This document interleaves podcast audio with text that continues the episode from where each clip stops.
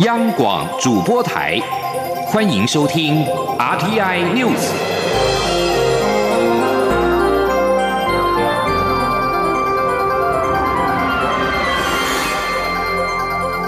听众朋友您好，欢迎收听这节央广主播台提供给您的 RTI News，我是张顺祥。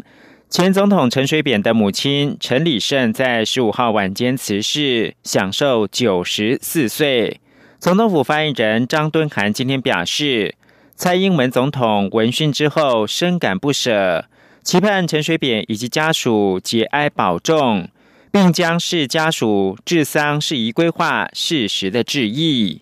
行政院长苏贞昌则表示，扁妈就像很多台湾的妈妈一样辛苦一辈子，现在高龄辞世，觉得不舍，但非常敬佩扁妈。要向他表示敬意。吉林央广记者陈国维的采访报道。前总统陈水扁十六号透过儿子陈志忠发表声明，他以“扁妈走了”为题，说明母亲陈李胜已经在十五号下午五点十六分因肺炎引起败血症合并多重器官衰竭，病逝台南麻豆新楼医院，享其寿九十四岁。陈水扁在声明中感谢各界的关心，也感恩麻豆新楼医院及其护理之家对扁妈九个多月来的医疗及照料，并透露扁妈是在睡梦中安详辞世。扁妈说他。他要睡了，再也醒不来了。行政院长苏贞昌十六号上午到新北市参访双联安养中心，他表示，过去和扁妈有很多的互动，是一位慈祥的长者，辛苦的妈妈。听到他这样的睡梦中安详过世，我们觉得不舍，但是非常敬佩。他就像很多很多台湾的妈妈一样，辛苦一辈子。那现在，哎，高龄十四，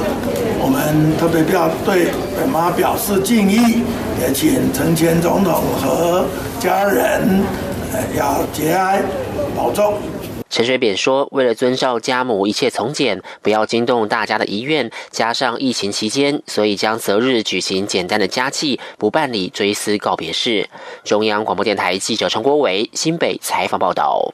陈水扁在去年中点书发文要搬回台南，除了是回到成长的台南故乡，另外一个原因就是要就近照顾老母亲。陈水扁在元月三号主持首集的广播节目时，也谈到高龄老母亲住院，失智到甚至已经认不得他了。谈到母亲的身体健康问题，便流露出心疼跟不舍之情。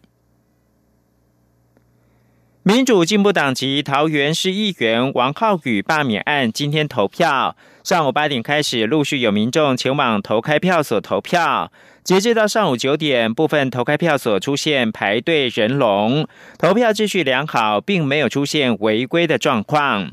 投票时间是上午的八点到下午四点，一共开设了两百三十三个投票所。桃园市政府警察局中立分局表示。一早就派警员巡查各个投开票所，截至到上午都没有出现违规的情况，整体的投票秩序良好。促进转型正义委员会想要立法提高政治受难者赔偿金，并由政府编列预算，不当党产益助，引发了国民党的质疑。促转会主委杨翠今天参加转型正义研讨会时表示。将收归国有的不当党产用在赔偿受难者，非常的合理。促转会日前公告，威权统治时期国家不法行为被害者权利恢复条例草案，将提高赔偿的基数标准，因国家不法行为致死刑、疾病、刑求自死等，将赔偿新台币一千万元。裁员由政府编列预算，而追讨的不当党产益助。不过，国民党质疑促转会提高政治受难者的赔偿金，由不当党产益助是对国民党的清算斗争。另外，针对国民党立委蒋万安提案修正戒严时期人民受损权利恢复条例，明定人民在威权统治时期。被不当没收财产的返还办法，杨翠表示，正面肯定蒋万安愿意提出版本，转型正义是整个国家的事，乐见各党愿意提出意见，扩大讨论空间，找出最好的方案。在移除威权象征、公布白色恐怖档案的方面，杨翠说。中正纪念堂就是指标性的威权象征，这是在转型正义工程必须要面对的。促转会会继续跟文化部讨论协商，找出最好的方案。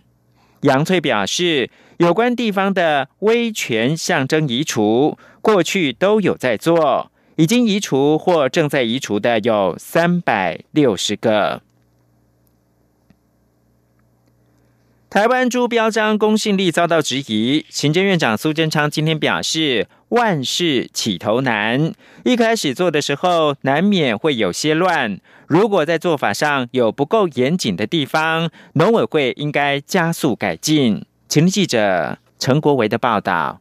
行政院农业委员会推出台湾猪标章之后，陆续出现不少业者在使用他国肉品时仍贴有台湾猪标章的情况，导致标章的公信力备受质疑。行政院长苏贞昌十六号表示，农委会将加强改进。标示是法律规定的义务，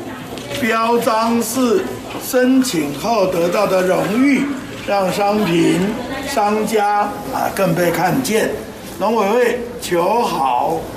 但在做法上，如果有不够严谨的地方，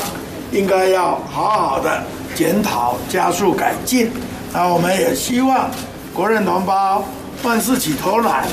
啊，有时候在一开始做的时候，难免会有一些乱。苏贞昌说：“国人都担心食品安全会不会有问题，但政府每天都公告进口猪肉及相关的检验，可以看到进口厂商没有进口来猪，或是还没有发现任何有含莱克多巴胺的肉品。”他强调，政府会逐批检验，严格把关，商品标示清楚，让大家可以清楚选择。中央广播电台记者陈国伟新北采访报道。对于美国智库首次将台海危机列为第一级的风险，行政院长苏贞昌今天表示，美国是世界超强国家，对于全球各方面情形都随时精准的掌握。台海非常重要，是整个区域最重视的一个环境，所以受到国际关注并不意外。苏贞昌说。台湾是主权独立的国家，自由民主是台湾人多少代、多少年的坚持。在蔡总统当总统以后，一再的提高台湾的国家能见度，同时保护国人的安全和我们的自由民主。而我们都知道，我们旁边有一个始终不放弃对台湾使用武力的国家，而且力量很强大。所以国际上非常注意啊这个区域的状况，并不奇怪。苏贞昌强调，国人一定要知道，民主自由得来不易，一定要用尽全力守护自己，自助而后人助，大家一起帮忙，也是维护区域的和平。美国在台协会 AIT 与学术交流基金会今天举办。华语教学论坛，AIT 处长厉英杰表示，中国在美国开设的孔子学院已经关闭，此时正是台湾补上缺口的时候。到美国教师不仅要教中文，更要述说台湾的故事跟历史。外交部长吴钊燮也表示，在许多民主国家的学术自由受到某独裁政权侵扰时，强化台美的华语文教学合作更具意义。请央广记者欧阳梦平的采访报道。台美在去年十二月签署了台美教育倡议以及台美国际教育合作了解备忘录。美国在台协会 AIT 与学术交流基金会十六号举办台美教育倡议下的第一场活动——华语教学论坛，探讨台美如何在后疫情时代加强华语文的教学合作。包括外交部长吴钊燮、AIT 处长李英杰、国安会副秘书长徐思俭都出席开幕并致辞。吴钊燮表示，去年许多例行外交工作虽然因为武汉肺炎疫情而无法如常办理，但危机也是转机。这次疫情不但为台湾创造许多在国际上发光的机会，也是台美关系成果丰硕的一年。他指出，过去一年台美在许多方面的合作都有重要进展，显示出台湾外交工作的弹性、韧性与务实，也展现台美伙伴关系始终在坚实的基础上稳健前行。而在此时，透过华语文教学加强双边交流更具意义。他说：“相信透过华语文教学。”能够持续加强双边人民的交流，并且进一步深化台美年轻世代的友谊。尤其是当我们看到美国以及其他民主国家的学术自由受到某个独裁政权的恶意侵扰，台湾作为美国可以信赖的伙伴，在此时此刻强化台美华语文教学的合作，彰显意义。AIT 处长厉英杰也认为，台美在教育上向来有着卓越且密切的合作，而此时更是深化美台教育合作的大好时机。在美国，有许多中国的孔子学院已经关闭了，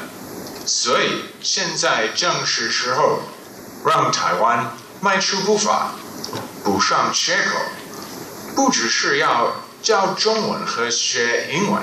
同时。也要更全面的向学中文的美国学生讲述台湾的故事，包括台湾的人民和好客的文化，并且讲述一个和孔子学院不同版本的台湾历史。国安会副秘书长徐思俭则指出，相较于美方担忧中共孔子学院所带来的潜在风险及国安威胁，台湾的民主自由以及对抗武汉肺炎的优异表现，使台湾成为各国人才学习华语的初选。而且，台湾的教学方式充满灵活、弹性与创新，相信可以将优质的华语教学能量传播到全世界。中央广播电台记者欧阳梦平在台北采访报道。继续把新闻焦点关注到华府，美国国家公园管理局十五号表示，由于维安考量，华府的国家广场即日开始将关闭，直到总统当选人拜登二十号就职典礼之后才会重新开放。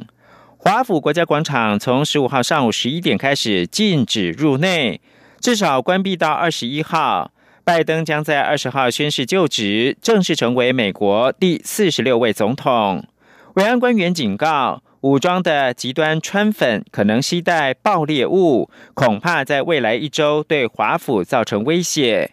数以千计国民兵已经部署在华府，而街道已经竖起了混凝土的路障。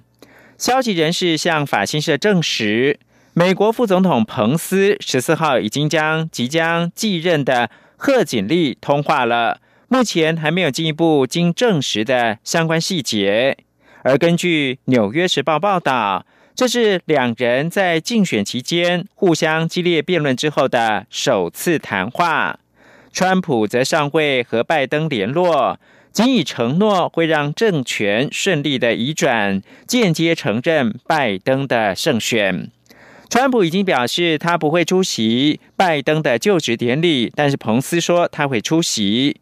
此外，川普原本考虑十九号离开华盛顿，而知情消息人士十五号表示，现在计划在二十号就职日当天早上离开，并计划在安德鲁联合基地举办告别活动。之后，川普将会飞往佛罗里达州的棕榈滩，在海湖俱乐部展开他的总统后新生活。最后看到是二零一九冠状病毒疾病疫情造成全球死亡人数，在十五号已经超过两百万。